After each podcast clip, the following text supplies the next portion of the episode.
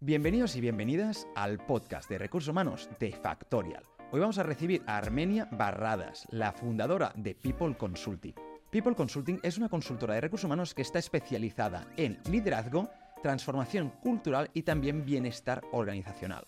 Después de haber trabajado en varias multinacionales, Armenia se sentía como un número, como que no formaba parte del proyecto. Y su propósito al fundar su proyecto fue ayudar a las personas a que se sientan parte del proyecto en el que trabajan. Con Armenia hablaremos sobre un tema súper chulo y es la seguridad psicológica, que es cómo podemos hacer que las personas que trabajan para nosotros se sientan en un entorno seguro, puedan dar las ideas que les parezca, puedan dar también sus opiniones sin ningún miedo a represalias. Así que si os parece, vamos allá.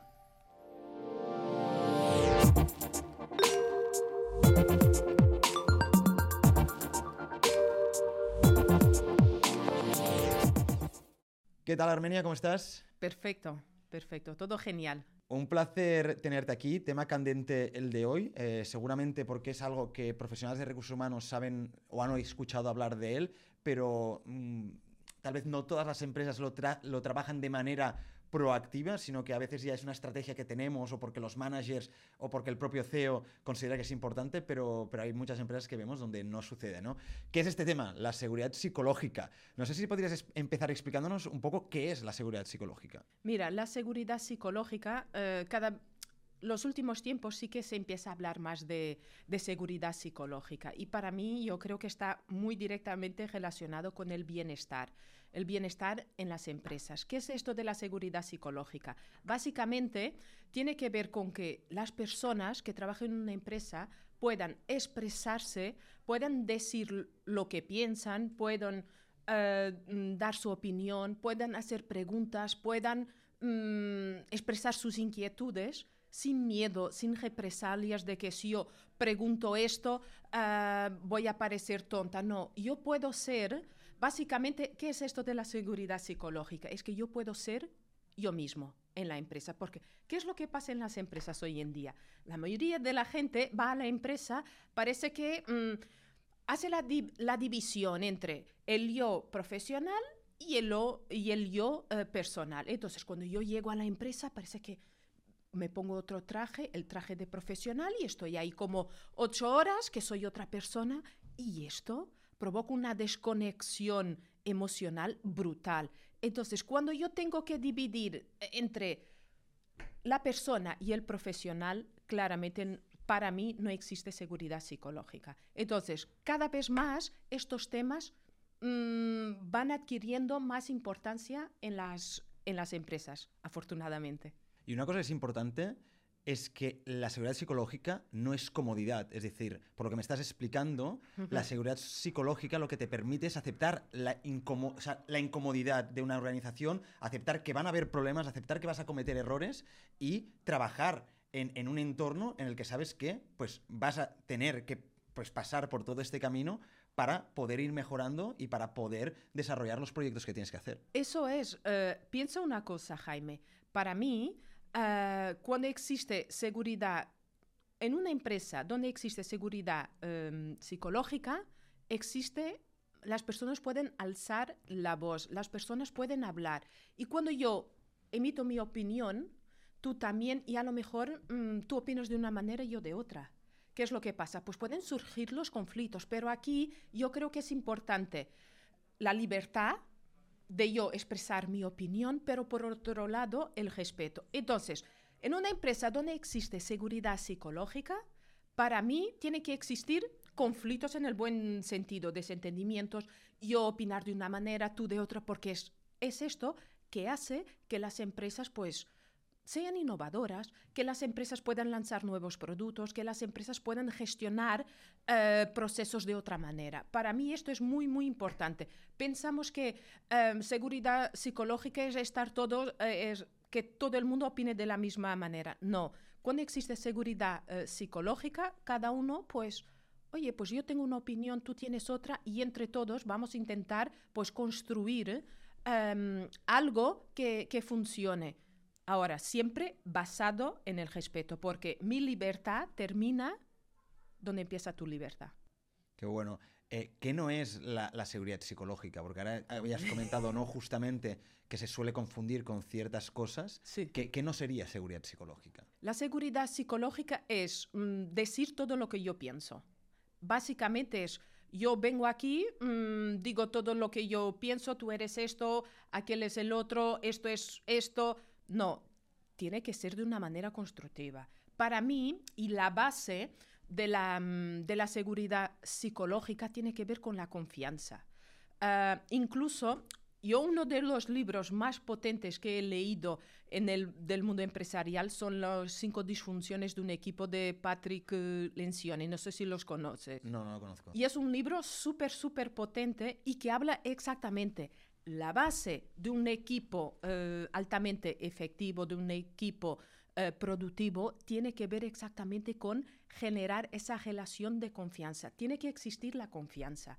Así que si no existe confianza entre las personas del equipo, entonces no podemos hablar de seguridad psicológica. Si no existe respeto hacia mi compañero, no podemos hablar de seguridad psicológica. Pienso una cosa, para mí, las empresas, existen muchas empresas que mm, están, las personas están calladas, no tienen voz.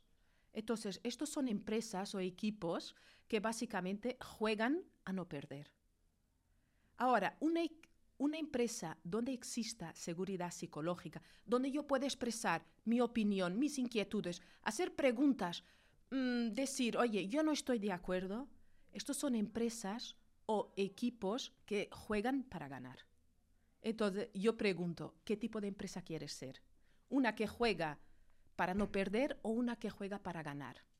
Eh, suena, muy bonito em, y además lo comparto porque creo que, trabajar en un entorno donde puedes, em, sin miedo a represalias, transmitir una idea, una opinión, eh, cometer errores, es un sitio donde seguramente la curva de aprendizaje se haga en mucho menos tiempo, porque al final te permite ¿no? interaccionar eh, con, tus propios errores y generar mucho aprendizaje en muy poco tiempo. Pero mi pregunta es, ostras, Em, cómo llevamos toda esta teoría ¿no? a, una realidad, cómo empezamos a implementar la seguridad psicológica o como por ejemplo cómo lo has hecho tú cuando has ayudado a clientes tuyos a, realizarlo. Mira, yo creo que mm, esto es como una estrategia. ¿Quién piensa que esto de la seguridad psicológica es ir, eh, sabes, oye, vamos a implementar un cuestionario confidencial para que la gente conteste o hacer un feedback 360? No, es mucho más profundo. Hay que también preparar. Si existe una, empresa, un equipo donde la gente no está a gusto, donde no existe confianza, primero hay que trabajar algo antes de todas estas herramientas que podemos trabajar, como la comunicación, como el feedback, como el reconocimiento. Pero para mí hay que preparar a la gente, hay que mm, poco a poco definir esta estrategia y no es en un taller de dos horas que tú, ah, mm, de repente, pues oye, es un equipo con una seguridad psicológica. Para mí hay que definir este, este trayecto, este recorrido para que la gente, eh, para que se pueda trabajar. Cuando voy a las empresas, pues yo creo que el primer paso empieza siempre por los líderes.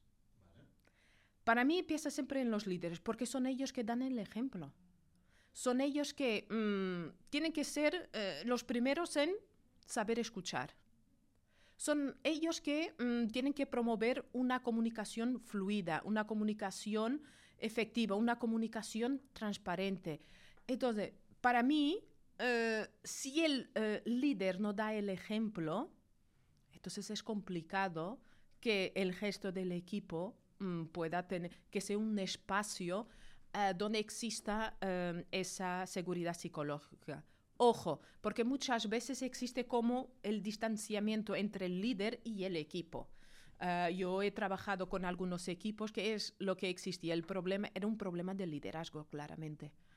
No era tanto el equipo, era un problema que existía esta, esta em, de alguna manera, desalineamiento entre el líder y, y, su equipo. Así que para mí, empezaríamos siempre eh, trabajando eh, temas de liderazgo y después también potenciar. Y aquí, aquí esto va para los profesionales de recursos humanos, potenciar mucho estas habilidades de la comunicación, de la asertividad, mm, el feedback, el reconocimiento, incluso pues la inteligencia emocional.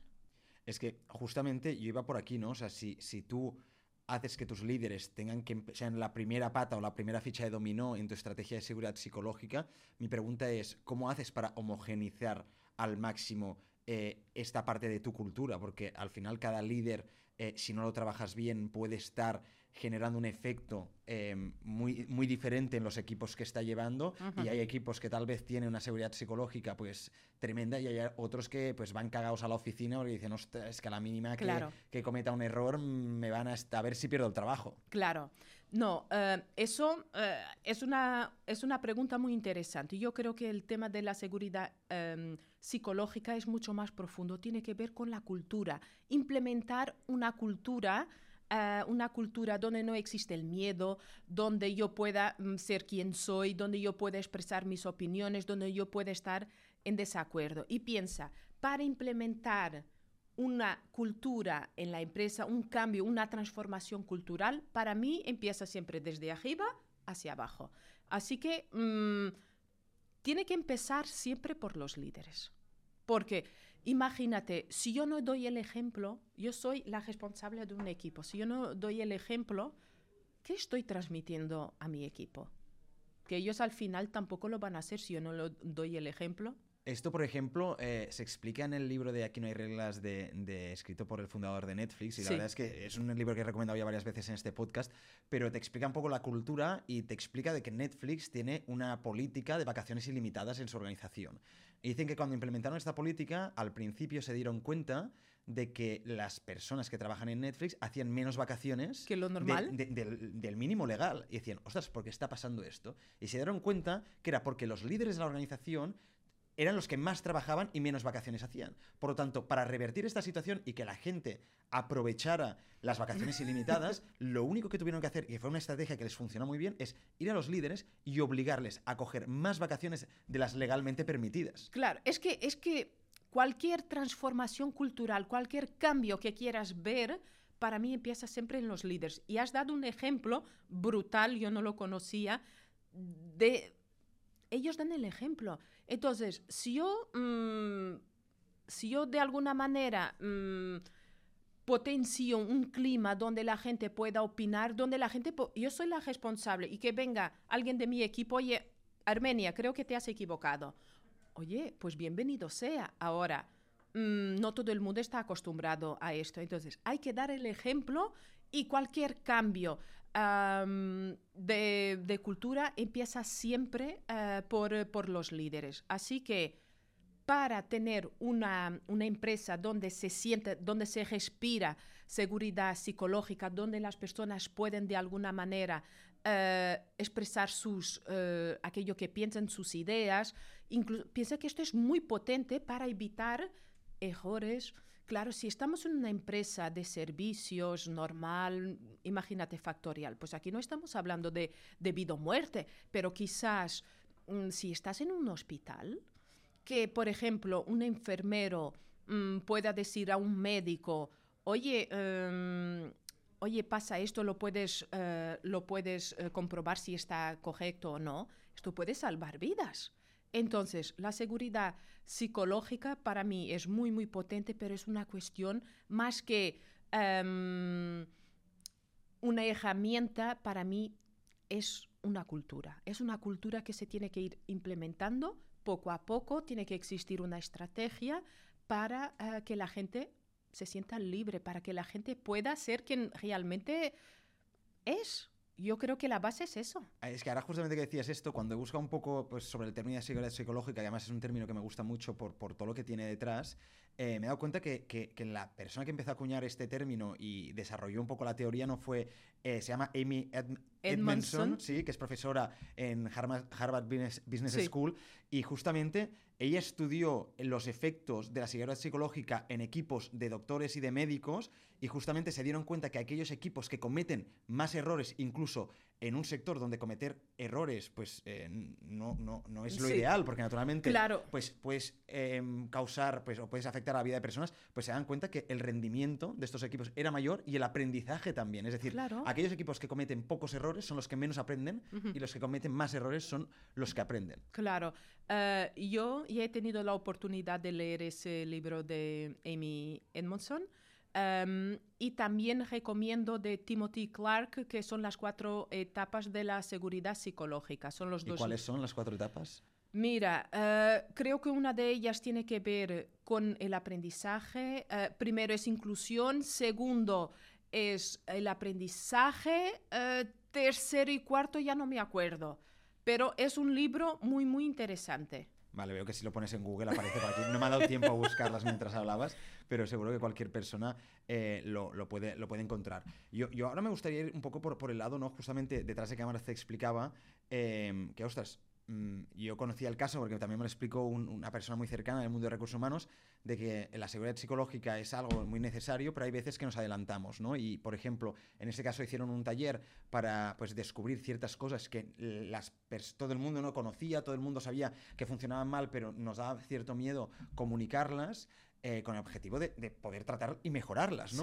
Y cuando hicieron el taller, que había pues entre 10, 15 personas, Em, pues el consultor que estaba realizando pues esa, dinámica se le, se le lió, pero, pero muchísimo, en plan, literalmente me explicó que la gente empezó a insultarse, que empezaron a salir rencillas, pero, pero en, una tonalidad muy agresiva, ¿no? Entonces, ostras, eh, la seguridad psicológica es poder decir cualquier cosa cualquiera, o hay, hay unos ciertos pasos previos que hemos de dar para que las personas sepan que, que, ostras, insultar en un espacio de trabajo o en cualquier otro espacio no es lo correcto eh, aunque te salga ¿no? en ese momento por, porque estás, pues, estás muy enfadado y es el impulso, sino que hay una cierta manera de decir las cosas para que también el resto de personas no se sienta atacada y pueda generar. Claro, claro, porque si yo digo todo lo que pienso, esto no, no va a salir bien. Si tú dices todo lo que piensas, tampoco va a salir bien. Yo creo que, por un lado, como ya comentaba antes, primero tiene que existir esta libertad de yo poder expresar eh, lo que yo pienso, pero también tiene que existir el respeto,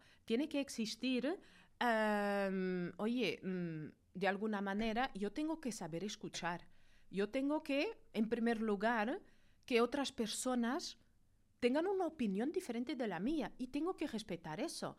Que puedo no estar de acuerdo, pero yo tengo que respetar su opinión. Yo creo que la mayoría de las personas vemos esto, diferentes opiniones, como algo malo. Y para mí no tiene que ser algo malo. Ahora, la gente también tiene que saberse comportar. Es importante, pues, estos temas de la empatía, de ponerse en su lugar. Oye, si yo te llamo de todo, ¿cómo se va a sentir la otra persona?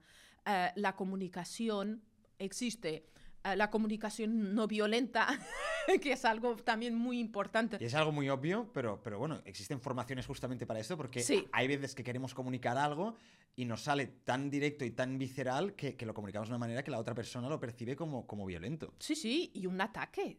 Y a veces es directamente un ataque. A veces sí. A veces tal vez no, pero no, no, no hemos sabido encajarlo de la manera adecuada para transmitirlo. No, porque muchas veces no es lo que tú dices, es como lo dices. Entonces, todo esto, antes de quizás empezar eh, mm, de hacer talleres donde las personas puedan expresar aquello que piensan, mm, quizás sería importante trabajar otras habilidades como la comunicación no violenta, eh, la inteligencia emocional, todos algunas soft skills Exactamente. Por ejemplo, yo creo que uno de los grandes olvidados en las empresas tiene que ver con el reconocimiento, de que la persona, oye, pueda mm, dar, eh, yo pueda reconocer el trabajo bien hecho y después también dar feedback. Mira, decirte, Jaime, oye, esto lo has hecho genial. En relación a esto, creo que podemos, mm, ¿cómo lo ves? Em, ¿Qué te parece si la próxima vez lo hacemos así? Y esto es para aprendizaje y mejora continua. El feedback no tiene que ser solamente negativo. Para mí el feedback es para mejorar y seguir aprendiendo. Y además es curioso el efecto que, que, generan estas formaciones, es que no solo cuando tú haces una formación de cómo dar feedback, no tan solo después te conviertes en, un mejor comunicador, sino en un mejor receptor, porque tú sabes identificar la estrategia que el otro está utilizando para darte feedback y agradeces que lo haga de una forma que a ti no te sienta mal. Por lo tanto, ya una cuando haces formaciones en este sentido para que todos tus trabajadores sepan comunicar de manera asertiva, sepan, sepan dar feedback, sepan no tener una comunicación, una comunicación no violenta, ah, también te ayuda a ti a que cuando el otro te está comunicando sepas aceptar mejor todo esto. No, sin duda, porque si tú empiezas a entrar en este mundillo, te empiezas a dar cuenta, oye, mm, empiezas a aprender, también te, te das cuenta que los, que los demás, pues oye, quizás hacen un esfuerzo de empatía, de ponerte en tu lugar, eh, aprenden pues técnicas de comunicación, aprenden determinadas herramientas para el dar eh, feedback y tú como empiezas a aprender estas nuevas eh, cosas, de alguna manera eso hace que mm, te des cuenta que los demás también lo hacen y es súper, esto es como un efecto cadena empieza por uno y si todos vamos implementando estas herramientas, estas soft skills, las vamos incorporando, después poco a poco se nota y se respira otro ambiente, otra cultura es posible. Em, es que justamente, ahora que comentas esto de un poco trucos, ¿no? Y que has dicho, ostras, es que no es el que decimos, es cómo lo decimos, y es que realmente la seguridad psicológica está en nuestra forma de comunicar. Y un ejemplo, eh, me, lo pusieron en su momento y me parece tremendo porque todos lo utilizamos seguramente de la manera incorrecta, es el sí pero, ¿no? Es decir, cuando alguien te da una idea y tú le dices, sí, pero tal, ¿no? O sea, sí, pero podríamos hacer esto. Sí, sí. Que esta manera de comunicar lo que hace al otro es cohibir porque está entendiendo que su idea no era em, lo mejor posible. En, cambio me dijeron, ostras, si cambias el sí pero por sí además, eh, es decir, yo doy una idea y me dicen, sí, y además podemos hacer esto, que es únicamente cambiar esto, te das cuenta de que, ostras, está, está construyendo encima tuyo. Hicimos un ejercicio donde eh, tenías que explicar una historia y había un interlocutor delante tuyo que cada cierto tiempo, que cada 20 segundos te decía, sí, pero, y construía encima de tu historia. Y después hicimos el mismo ejercicio con sí, además, y construía encima de la historia que estabas explicando. Te das cuenta que, bueno, todo el mundo que hizo el ejercicio se daba cuenta que cuando el, el interlocutor que tenía delante le decía sí, pero, le costaba inventarse o generar esa historia que estaba creando, porque le están poniendo la zancadilla. Claro. En cambio, cuando te dicen sí además y construyen encima, te era mucho más fluido el crear todo esto, ¿no? Entonces, eh, me pareció súper potente porque incluso en tonterías que no lo son tanto de cambiar nuestra manera de hablar, puedes afectar a, cómo la otra persona eh, se comunica y da ideas. Entonces, no sé si tú también tienes algún truquillo ahí debajo de la manga a nivel de comunicación, feedback o lo que sea, de decir, ostras, ¿qué podríamos utilizar para... Yo, mejor. Yo creo que otro también de los grandes olvidados y uno de los principales problemas que existen en las empresas tiene exactamente que ver con eso, problemas en la comunicación. Mm, en la mayoría de, mis clientes de las empresas eh, con las cuales eh, trabajamos en People Consulting, nos damos cuenta de, esto, porque a veces eh, existen malas interpretaciones, y a veces cuando lo estamos eh, comunicando, lo comunicamos con la mejor intención y la otra persona eh, de alguna manera lo interpreta eh, con, otro, con otro sentido, otro significado. Así que la comunicación aquí es súper, mega importante trabajar. Esto que tú dijiste es algo que solemos hacer en nuestras formaciones de, comunicación, de comunicación efectiva, porque tiene el poder del lenguaje es tremendo. Sí, pero o sí y además. Esto es, abre un mundo de posibilidades el además. Ah, otra de las cosas mm, que para mí ah, que eh, la comunicación está directamente relacionado tiene que ver con el tema de la empatía. Para mí es muy, muy, muy importante ponerme en el lugar de la otra persona. Cuando yo digo esto, ¿cómo te sentaría? ¿Cómo a ti te sentaría? Si yo digo esto, oye, Jaime, em, lo has hecho fatal por esto, esto y esto. O si yo te digo, Jaime, me ha gustado que hayas hecho esto y he visto que en relación aquí que quizás podríamos hacer de manera diferente. ¿Qué te parece? ¿Qué opinas? Esto es importante también utilizar mucho Ah, sobre todo para los líderes y entre compañeros quizás también, de preguntas abiertas. No apuntar el dedo, de hacer reflexionar las personas. O sea, el otro, hacer una pregunta, ¿qué te parece? Si lo volvieras a hacer, ¿cómo lo harías? Esto es curioso porque eh, lo que estás explicando eh, está muy relacionado naturalmente con lo que comentamos del lideraje, pero también de, cómo es el líder a nivel incluso en el día a día, porque, y, y, esto se ve, y porque yo he tenido líderes y yo he visto a personas trabajar, que cuando hay un líder que va a tope de trabajo, es decir, que, ves que va sofocado, que seguramente es porque necesitaría pues, que, incluso le pongan también ayuda en, pues, a nivel, ¿no? a su lado o incluso por encima para quitarle carga, vemos que este tipo de líderes se comunica de una manera muy directa, muy rápida eh, y, sin, pensar mucho en la inteligencia emocional, es decir, qué va a pensar el otro, ¿no? Y van muy a saco. ¿Pero por qué? Porque ya su forma de trabajar es, ostras, mm, tengo poco tiempo, no tengo tiempo para, para reflexionar y tal, yo ya he reflexionado eh, y mi reflexión es esta. No, no hace falta que tú me la trabajes, te la doy yo, ¿no? Entonces, claro, esto, em, cuando ves estos líderes que realmente es porque van a tope, afecta después a todo el mundo que tienen por debajo. Claro. Porque, porque la comunicación y después, naturalmente, la relación que hay entre todos eh, afecta muchísimo. Porque uno de los principales problemas en las empresas es que nombramos a los líderes, a responsables, a los managers, por lo que hacen bien a nivel pues, más técnico y a veces no escogemos las personas por, eh, por sus habilidades, otro tipo de habilidades. ¿Qué es lo que pasa? Muchas veces hay líderes que de repente tienen un equipo y nunca han gestionado un equipo. La empresa no les da, no les permite, no les eh, facilita eh, formación y de repente mm, Damos por hecho que es algo que deberían haber sabido de casa, Eso, eso es. Entonces, también es un problema de las organizaciones, porque no formamos a nuestros líderes. Muchos líderes mm, desarrollan sus funciones sin tener la formación. Entonces, quizás sí, yo soy muy directa, quizás eh, yo tengo mucho trabajo, porque quizás mm, nunca eh, me han enseñado a delegar. Eh, nunca pues he tenido una formación de liderazgo y eso también es importante. Así que no culpemos solamente a los líderes porque quizás son más directos o porque tienen mucho trabajo. Yo creo que es un problema más gordo, es un problema que quizás el origen es mucho más eh, intensa y tiene que ver con mm, la falta de formación. Y entonces, ¿cuál es el papel de recursos humanos en todo esto? Porque al final hemos dicho que, la problemática o la primera pieza que tenemos que poner en, marcha para mejorar la seguridad psicológica de nuestra empresa está en los líderes.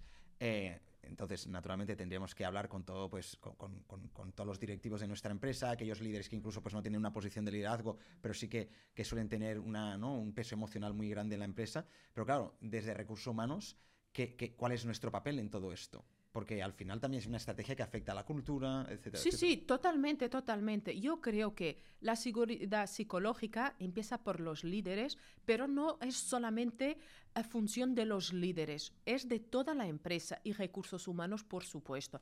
Yo creo que uno, eh, recursos humanos, los profesionales que nos dedicamos a temas de recursos humanos, a las personas, primero mm, tienen que ser conscientes que... Eh, es necesario mm, mirar lo que hay a nuestro alrededor, esta, poner atención, ver lo que hay, ver cómo están los equipos, hablar con la gente y sentir, tener un poco ese feedback. Y después también proporcionar mm, determinadas herramientas, no sé, por ejemplo, formación en determinadas soft skills, incluso pues eh, herramientas más prácticas que pues un cuestionario, eh, incluso pues hacer un feedback 360 para todas, eh, para líderes y para determinadas personas. Claro que estos son herramientas prácticas que mm, recursos humanos puede implementar, pero para mí recursos humanos tiene una función mucho más potente que es de mirar a su alrededor y ver eh, qué es lo que está pasando y quizás pues darse cuenta que, oye, aquí existen problemas y de informar y de, de alguna manera, de qué es lo que yo puedo hacer en este caso. Una formación, hablar con las personas, hablar con el líder, tengo que hacer algo. Porque no es solamente responsabilidad de su líder, recursos humanos para mí también tiene, aunque la gente piensa que recursos humanos es eh, solamente temas de, de, nóminas, de Excel, no, no, mm, estas tareas más administrativas, no. Para mí recursos humanos tiene una función también que es de cuidar a su gente de cuidar a las personas de la organización. Y si tú estás atento, si tú miras a tu alrededor y ves que existen problemas, tienes que hacer algo. Primero detectar qué problema hay y después intentar hacer algo, alguna estrategia para cambiar eso. Así que es muy importante estar atentos. Y cuando pones en marcha una acción en concreto para mejorar eh, un aspecto de la comunicación, de la seguridad psicológica, de lo que sea, ¿cómo mides después todo este impacto? ¿no? Porque a veces son estrategias como un poco, poco objetivas y, cuesta pasar esto a un dato medible que nos diga, ostras, pues he conseguido del año pasado a este que la seguridad psicológica en mi empresa haya aumentado tanto. claro. ¿Cómo lo haces? Claro, porque estos son temas mucho más que de alguna manera mm, son más subjetivos. Yo creo que se nota en el ambiente. Por ejemplo, yo mm, hace unos meses he impartido una, mm, una formación en gestión de conflictos.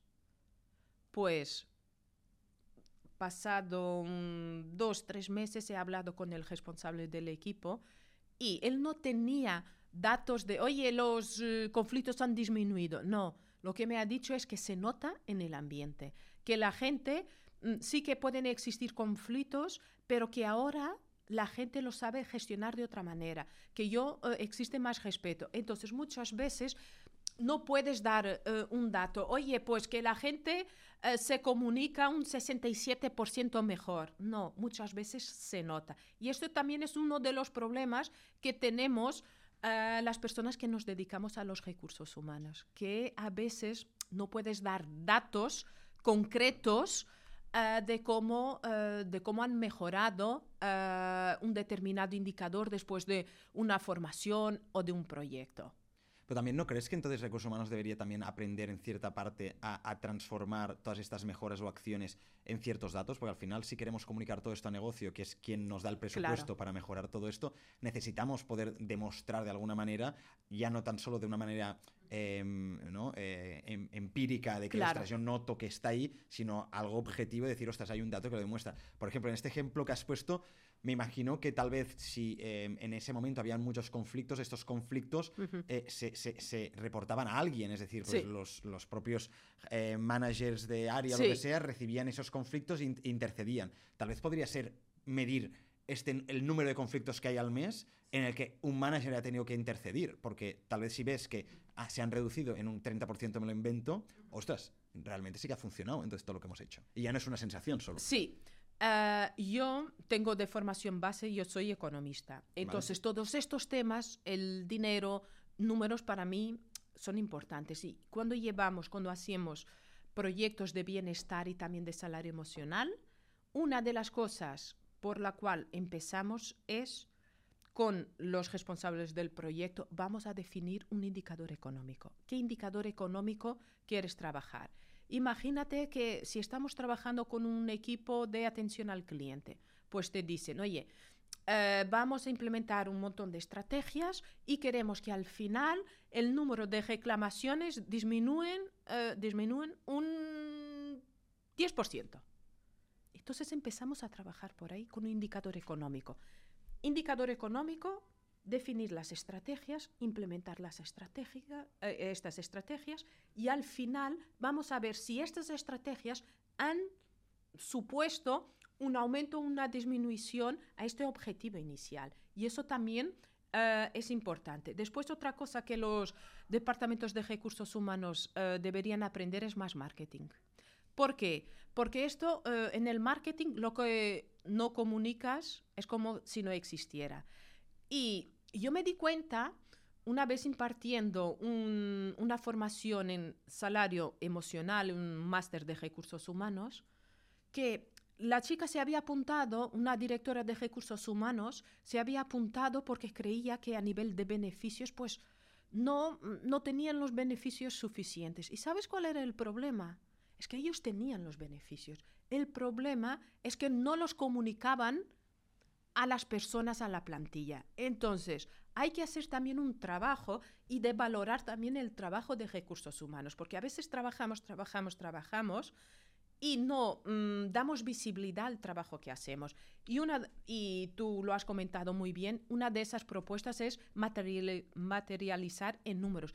¿Por qué? Porque el CEO, los responsables, le encantan los números, los resultados económicos. Si podemos transmitir, si podemos reflejar eso en números, pues muchísimo mejor. y hay que comunicarlo. Sí, además, eh, por una simple razón, que es que al final, eh, me invento, un CEO seguramente el tiempo que le pueda dedicar a cada departamento o, a cosas tan técnicas como una formación sobre resolución de conflictos, sea, pues nada, es que unos minutos en, en, una reunión muy concreta, ¿no? Por lo que tener un dato que apoye la mejora mm, que ha supuesto la implementación de, un curso como este, te va a permitir que muy rápido entienda el impacto, ¿no? Entonces, si no lo tienes y simplemente es una sensación, claro, esa persona que está totalmente fuera de eso que tú estás haciendo va a decir, ostras, ya, pero, pero no tengo visibilidad entonces real, real sobre lo que está pasando. Claro, y entonces ahí quizás antes de hacer eh, la formación, lo que hay que preguntar es, ¿qué objetivo quieres lograr exactamente con esta formación.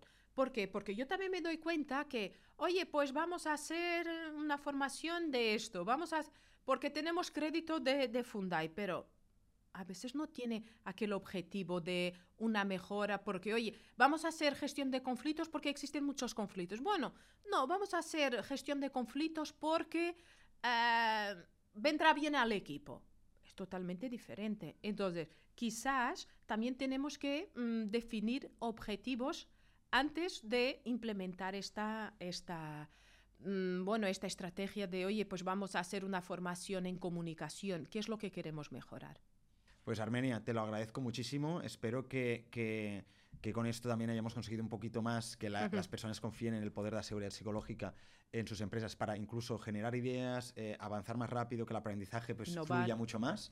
Eh, así que, que te lo agradezco muchísimo.